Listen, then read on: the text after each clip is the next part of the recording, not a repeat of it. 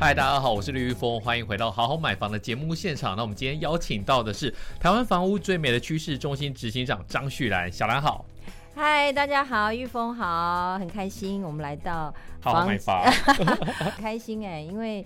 这个是一个专门在谈好房子的一个节目哦，那我要顺便宣传一下，对，兰姐好家菜也不错，对对对，听完我们的再去听他的，大家就先听我们的，对。对对对对，有兰姐就好家在了，对，然后呢，旭兰其实是台湾房屋就是非常资深的一个专家啦，那我们在写新闻的时候，常常很多东西都要来请教他，然后呃，他自己也有三个小朋友嘛，那、嗯、我们今天特别来聊一下说，说如果呢你要买房子或是你要租房子，有些眉眉角角，这个小岚是不是最最清楚啊？也不敢讲最清楚啦，因为其实整个房地产的这些专业知识的博大精深。嗯、那我觉得我比较希望就是从个人的一些经验呐、啊，跟大家分享，因为我觉得每一个人他可能从包括。呃，不管是自己本身你，你你原本的家庭哈，然后一直到你出了社会，自己找房子、租房子，或者是哎你结婚了买了房子，我觉得每个人他的人生历程呢，都会遇到很多跟房子有关的故事。对，然后从从别人的故事当中或多或少都可以得到一些讯息，因为我觉得每一个人就别人的故事都有别人的原因跟背景。那呃，如何去从别人的经验当中学到一些呃可以避免的，或者是呃包括像买房或投资理财的过程呢，诶，可以让自己的未来的呃投资规划呢也更加顺遂一点呢。我觉得都对大家会有一些帮助啦。对，那小兰一一开始您的房子是买在哪边呢？呃，像我结婚后，其实我们就是住在淡水。那住在淡水，一开始我其实有点不适应，因为那时候我的工作是在南京东路五段，你知道，就是如果我要上班，其实应该是要花差不多一个小时的通勤时间。淡水是哪一站？红树林站跟淡水站中间那边的，那已经就是已经是最后尾一跟尾二啦。对，那时候当然是还没有那个淡海轻轨嘛，嗯，所以那已经是算。嗯、最终的最终了，对，末端站跟末端倒数第二站的这个概念，所以呢，其实呃，通勤时间来讲呢，去哪里都不都不近。那怎么会选在那边呢？那时候呃，我先生他买的房子就是在那边，我们结婚前他就买的房子，哦、对，对，所以那时候他的房子就在那边。那所以在那边。呃，我觉得最好的优点呢，就是它是属于景观还不错的，因为等于它是在中正东路上面海景。该不会是有波浪的那一栋吧？啊，没有没有没有，没那么厉害。对，它中正东路上面，因为你可以看得到海景，所以呢，其实我们呃又是比较中高楼层，所以你看出去的景观呢是真的很舒服。但是你等于一到五你都要饱受舟车劳顿之苦。那你早上是几点要打卡？那时候啊，九点还是八点半就要打卡，八点半，所以我很早很早就出门。那你几点要出门？诶、欸，至少要一个半小时，一个半小时。对，因为那时候我选择，譬如说，呃，坐捷运，然后转公车，它是比较直接的，不然你你可能会要转好几趟。嗯，而且那时候南京东路上，呃，南京东路五段还没有捷运通车，哦，还没有，是不是还在挖的时候？对对，那是交通黑暗期，对，所以。那我是在中山站换车，所以我觉得，呃，在那几年呢，我就练就下来，我如何去好好运用通勤时间。对，比如说你你你通勤的时候干嘛呢？背英文单字吗？所以我英文很好啊，没有，不是真的背英文单字。那时候就是习惯性的，我会听广播，然后看新闻。你知道，我们算是呃在公关业界，但是也是半个新闻人。那从呃媒体转出来之后呢，我们负责的还是跟新闻相关的工作。所以其实非常多的一个时候呢，我们还是要去掌握呃新闻的趋势啦，或产业的新闻啦。那你你你你这样子的通勤大概多久有萌生放弃的念头？没有放弃啊，我就是逐渐习惯，就有点像温水温水煮青蛙，就慢慢习惯这样的通勤时间是正常的。然后我就开始觉得，你真的很厉害耶。对，我们就是一般的人一定就会放弃啊。我们就是刻苦勤俭的客家女孩，很应景。对，所以呢，我们就是接受现实的环境。因为那时候你内心都没有想说哪一天搭捷运，然后真的是又没有座位，然后又人挤人的时候，就想说算了，不要去上班了。那时候，譬如说还怀孕，顶着大肚子，有时候人家还不让做，对，就会觉得说为什么要这么辛苦？但是也也因为那时候工作的状况还不错，所以你没有想说要换一个近一点的工作。对、嗯，那你说要换房子，哇，那也是一个大工程，就是那时候没有想说要做这么大的一个变化。嗯、那想，哎、欸，也许呃累积一些财务之后，未来有机会再换房。对，那没想到就一住住了十几年，那也太厉害了吧？那最后是什么契机要让你搬呢？其实呢，因为那个房价涨太高了吗？嗯、呃，因为后来当然是我自己到了房地产公司工作，然后对于这边呃买房啦、购物的一些呃讯息呢，得到的资讯是比较多的，那也会有不一样的想法。那在呃现在，我其实是呃我现在是在内湖工作，住内湖，对，那住内湖一样是大概也是一个多小时的车程，因为。从淡水出来呢，开车的话铁定会塞车。嗯，那我开到淡，我开到内湖之后呢，就会发现说，呃，每天我需要花将近三个小时，因为大家知道内湖也是一个交通黑暗的区域。那你就是得从两个特塞的地方，然后嘣出来，然后进入内湖。对，那你怎么还没有崩溃啊？你的人生有啊，几乎崩溃。你看我多，我多吃得了苦。你是 呃，从淡水出来是塞那一段。然后呢？对，内湖要下班的时候又塞那一段。对，那所幸我们在一个 幸福企业，台湾房屋呢，五点半就下班了。对，老板让我们在呃进入塞车期之前呢，就已经可以先离开，所以我们大部分都呃同事都准时下班，五点半就赶快冲出离开内湖区。那呃这个好处是，其实就会。逃过那个塞车的黑暗期，就是少至少半个小时。对，那真的差很多。嗯、因为有时候去去 T 台露营，对，然后呢一一哇一 delay，然后一一下去的时候就发现瑞光路那地方是动弹不得。没错没错，我还曾经有一次就是下计程车，我我我慢慢走就走回家了啊，真的、啊，你就觉得动不了，然后动不了，你也不知道怎么办啊。然后在公车上面就是你瞪我，我瞪你，后来我就决定下车，然后就走走走走走走那个。民权大桥，对，然后我就慢慢走，慢慢走，慢慢走，我就发现我应该比那些人都还要快，我就走回家了。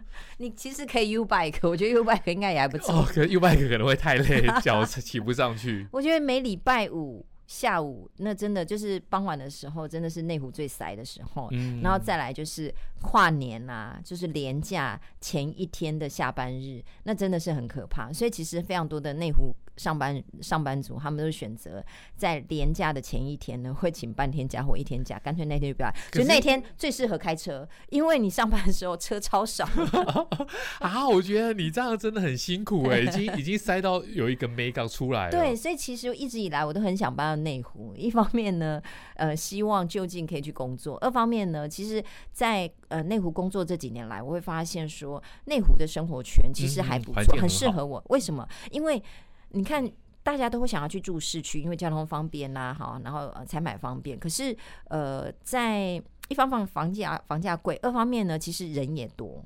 但是内湖哦，只要到了周末，人大概就少了一半。对，因为上班族就没有进来了。你要去吃餐厅呢，不愁没没地方去，因为绝大部分它不容易订满。所以只要是周末啦，哈，甚至是其实呃内湖的晚上，餐厅也比较好订。对，那中午就是超级超爆超塞，就什么餐厅你都订不到。所以我觉得内湖的好处是，其实蛮适合。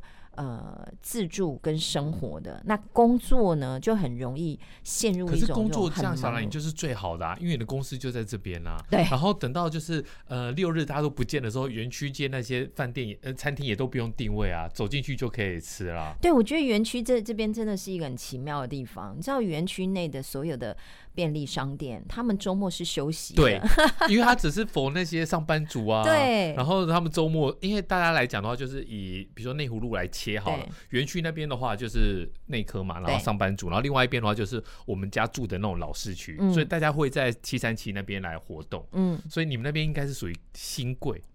因为你们在园区街那里啊，那些都是新贵啊。哦，我们办公室那边是就算西湖站那边嘛，所以它算是上班大楼、商办大楼最密集的地方，很多上班族都在那边，所以十二点就发现，噗，一群宅男出来吃饭了，然后都往哪里？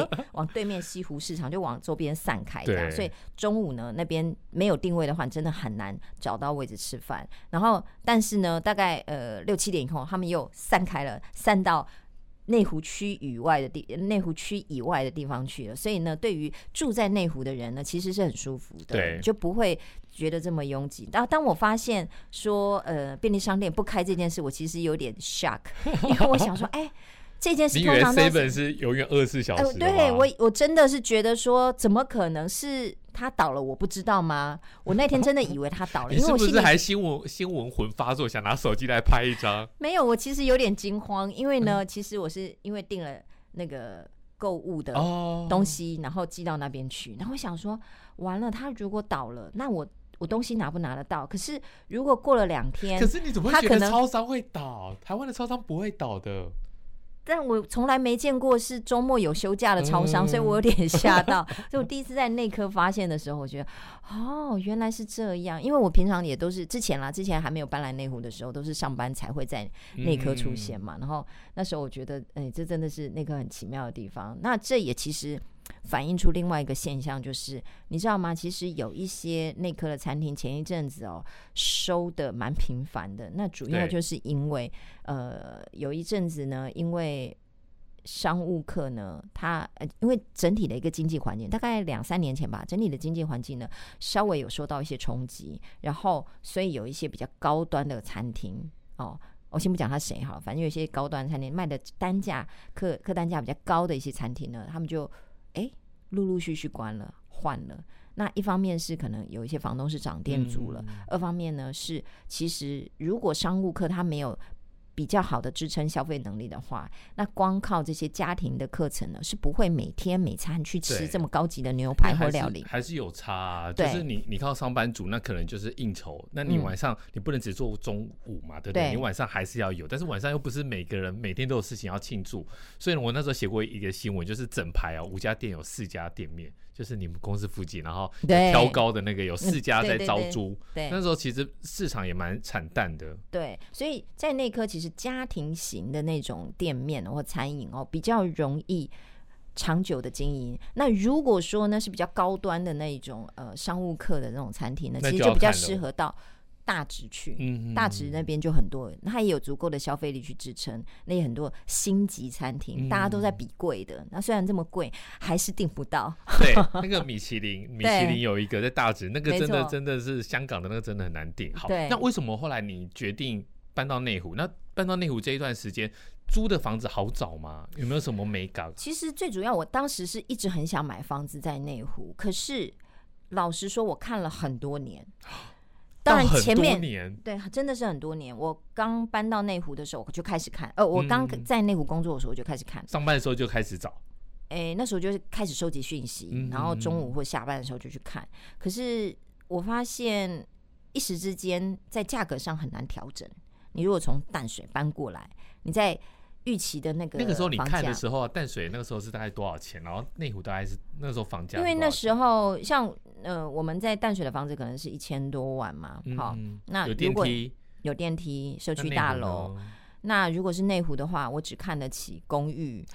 哦，对，真的就是两千多万上下的那个房子，大部分就是内湖的公寓要两千多万，呃，可能我看的那一个是属于呃。空间比较大的公寓，嗯、就是它有一楼或带地下室的哦。对，然后或者是你又不知道开店，你干嘛在地下室？因为我有三个小孩，家里人口多，嗯、然后又希望说搬了一个地方，你会希望有多一点的空间。很难、啊，你不喜欢从淡水的那个大空间，然后你搬到内湖来，你要大空间，那个那个你就要取舍啊。对，因为我在。嗯呃，淡水的房子是四十几平，对，你就会希望说来到来到内湖也有四十几平。内湖的四十几平，如果加电梯的话，就豪宅了呢。对，所以就是你就去买国美宝格丽啊，那很适合你啊，没有缘分跟你做邻居。对，后来。后来那时候看了大概几个月以后，想说算了算了，其实住淡水也没有什么不好，因为你一旦买了买了像公寓型的房子，你可能就必须要花了很多钱去装潢，对，然后整个财务压力就会很大，那你会觉得好像没必要把自己逼得这么紧，嗯、也许再看看吧。这一再看看就过了好几年，那直到呃，去年我又持续开始看房子了。为什么是在去年这个时间点？有什么东西在推动你了？对，因为我们家的老大终于要小学毕业了，然后呢，我们家的老三呢也要准备上一年级了。那我觉得正好是一个对，对上学的一个转换点。那这个时间点呢，对我来说，呃，如果把小朋友换一个新的学区，比较可以稍微的无痛接轨。因为呢，我们家老二他他三年级嘛，所以他其实如果要，嗯、就是唯一对嗯、呃、比较辛苦的是他，他就是要有面临到转学跟同学断舍离，然后要分别的这样的一个情况。但没办法，我就希望说，在这个呃去年这个时间点来做呃转学，对，跟换学区。但问题来了，我一直都找不到我喜欢的房子，或者是喜欢的买不起，所以我觉得我的状况我很能体会。大家要换房子这样子的一个心态，就会觉得说你要面对财务压力，跟你在这个自己的喜好当中去做选择。其实我也是啊，我也是因为 你的你的困难是在于说这么多间要哪一间？没有没有没有，我们也是差一个房间，因为我们虽然是两个女人，我们是差一个房间，可是你就会发现说这东西就是你爱的。嗯，你买不起，然后你买得起的你又不爱。那时候我们有去看哦，就是真的只多了一个房间，然后呢，也在我们家自己住家的附近，五千多万呢，五千多万呢。然后我就呛那个中介朋友说，好，我看他什么时候卖掉。一个礼拜后就传单来，很遗憾的告诉你，卖掉喽，就五千多万呢，五千多万怎么买？放心，有人买。对啊，对啊，那你那个时候有办法吗？哦，我跟你讲，我真的错过好多房子。那时候我就想要出价啊，要买啊。结果呢，总有人呢，他可以出的比你更高。然后呢，要不然就是，呃，你出了价钱呢，房东说没有没有，我要等都更。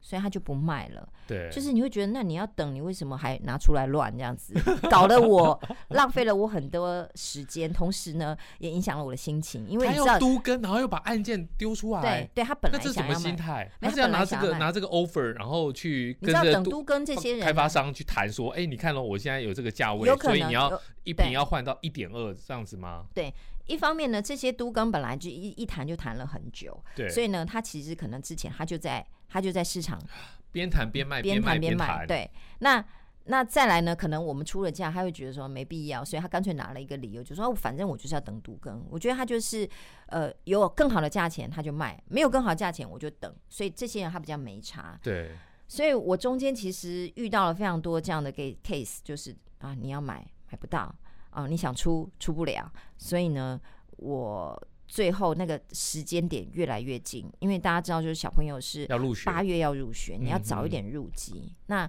如果说没有在那个时间点赶快入籍，你可能会错过这个学期，你后面要办的手续又更麻烦。所以后来我的同事呢，一语点醒梦中人，他就说：你现在因为有时间压力，所以你可能会乱出价哦。你因为你急，你可能会追高。他说：不如这样子，你就干脆去租房子，那就正好。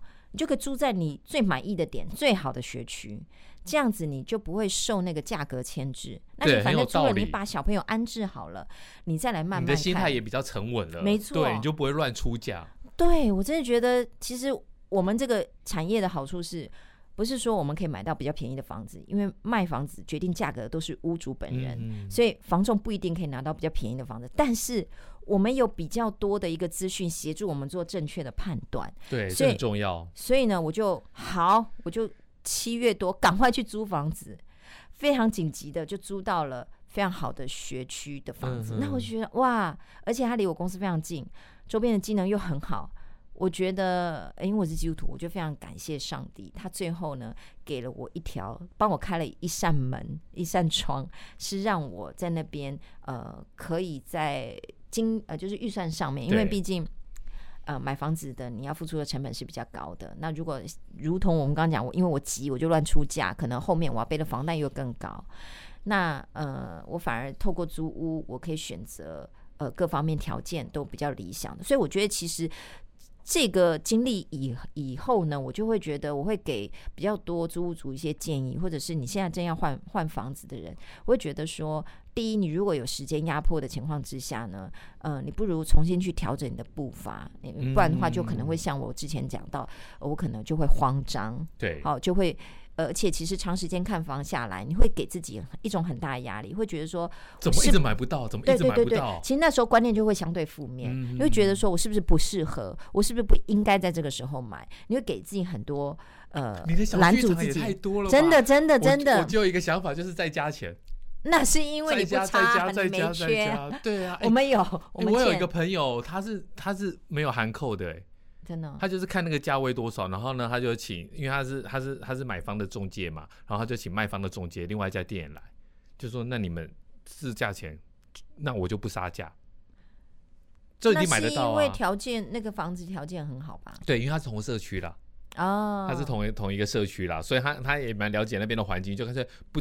不杀价就买得到，嗯，对。可是，一般的人不可能啊，嗯嗯嗯。那你们租房子之后呢，有没有发生过一些比较辛苦的事情？其实我觉得剧情走到这里就完美了，对我来说，因为小朋友一开始比较，因为从淡水搬出来，嗯，他们其实最不适应的是以前住的是社区大楼，现在住的是旧华夏，对。那他觉得呢，楼下还是有电梯就很好了，所以问题不在电梯，对，问题是没有公设。哦，他们觉得说，为什么楼下没有地方可以玩？因为我们以前住社区啊，你楼下有中庭花园，很安全，还有一个儿童游戏室，还有可以打撞球的地方，那还可以作为乒乓球桌。就是小朋友你要稍微有一个地方活动空间是有的。然后突然之间，对，而且我我儿子他们会喜欢玩呃直排轮啊滑板，所以中庭花园是稍微可以让他们跑跑跳跳的地方。那虽然常常会被邻居邻居阻止，但是对我会觉得那个空间呢，还是大家是可以喘息的空间。而且偶尔我也会下去赏花或什么的，对。但是到了台北是这样子的一个地方，就会显得。很稀，很珍贵，很稀。很难呐、啊！你想想看，你那个公社，讲一句比较不不好听的话，那个内湖的地价跟淡水的地价，你这个公社换算下来以后，大家整个社区要不要来负担这个？我觉得这个都是一个很实在的问题啊。对，但是另外一个角度去想啊，你知道以前我们家楼下就就只有，譬如说，呃，便利商店。就这样，你要买东西就是便利商店。你如果要远一点的地方的话，你就要开车。譬如说卖场啦，或者是你要吃不同东西的料理的话，你就必须要开车，要么就是往竹围，呃，要么就是往淡水啊或老街那个方向。嗯、呃，也不算太远，但是你必须就是要动用到交通工具。对，内湖不用，内湖有早市晚市，各式各样的。走下来哦，我们就有夜市，旁边就有店，然后呃，附近的餐厅啊，其实都是走得到的距离。嗯、那要不然就是真的搭一两站公车也可以。那所以其实我现在开车的几率就越来越少了，我就不喜欢开车了。对，突然之间觉得开车有点陌生，就不太会开车。但我要强调的是，它的一个交通。便捷性是非常高的，所以他的生活模式也不一样。所以我现在小朋友他就很习，也慢慢习惯这样的一个模式。他们很会去买东西。嗯，突然有一天找到新天地了。真的就是，你觉得都市的小孩跟不要说乡下，淡水也没多乡下，但是他们过去的生活模式跟现在真的就不一样。嗯，不敢说好或不好，但是我觉得这是成长的一个必经的过程。那他也适应，小朋友也适应的很好啊。嗯，还不错，因为至少我现在就可以让他们走路上学，然后我可以把他们送到我家门口就好，我不用送到校门口。以前要送到校门口，对，那我现在送到我家门口，说拜拜，他们就可以自己走了。我觉得这是最幸福的事情，所以我会很鼓励说，大家如果说。绝非必要，真的没有必要去什么寄户籍啊、卡学区啊，然后爸妈还要舟车劳顿的绕个大远路啊，然后去接送。我觉得一方面小孩会睡不饱，对；二方面是小朋友他会长期的依赖，没有独立性。嗯。那现在呢，他们如果说啊，我要去学校操场跑一跑，哎，我也觉得很放心，就是兄弟结伴一起去就可以了。所以。我觉得那会是一个呃，让他们成长一些生活模式的改变了。对，那很多人会讲一个问题，就是说，那你租房子的话，又把租金贡献给房东，那你这样的话，会不会要减损到你买房的？嗯，对，我一直觉得租房这件事是一个阶段性的任务，阶段性的一个策略，就是就是就是可能是一两年，然后对，我们就是看清楚就好。对，因为呃，当然我们譬如说大学毕业，你的财务能力有限，或者是你就是没办法，你是离家工作，你必须要租房，嗯，那我觉得它是一个过渡时期。但是呃，买房如果你也认同买房这个概念的话，我觉得买房是大家可以设定的目标，不一定是要啊今年、明年，也许是三年、五年哦。你只要把这个热目标设定好哦，那你就会有一个存钱的方向。那呃，租房它有的一个便利性就是，第一，你可以选择你。比较方便、比较喜欢的区域，就举例来说，如果你在市区工作，你可以选择租房在市区。可是你如果选择买房，就在市区你工作的附近的话，其实你相对要付出的成本是很高的。要爸爸妈妈、长辈们的帮忙，不然你在市区工作你怎么买？对，不像玉峰有这么好的长辈。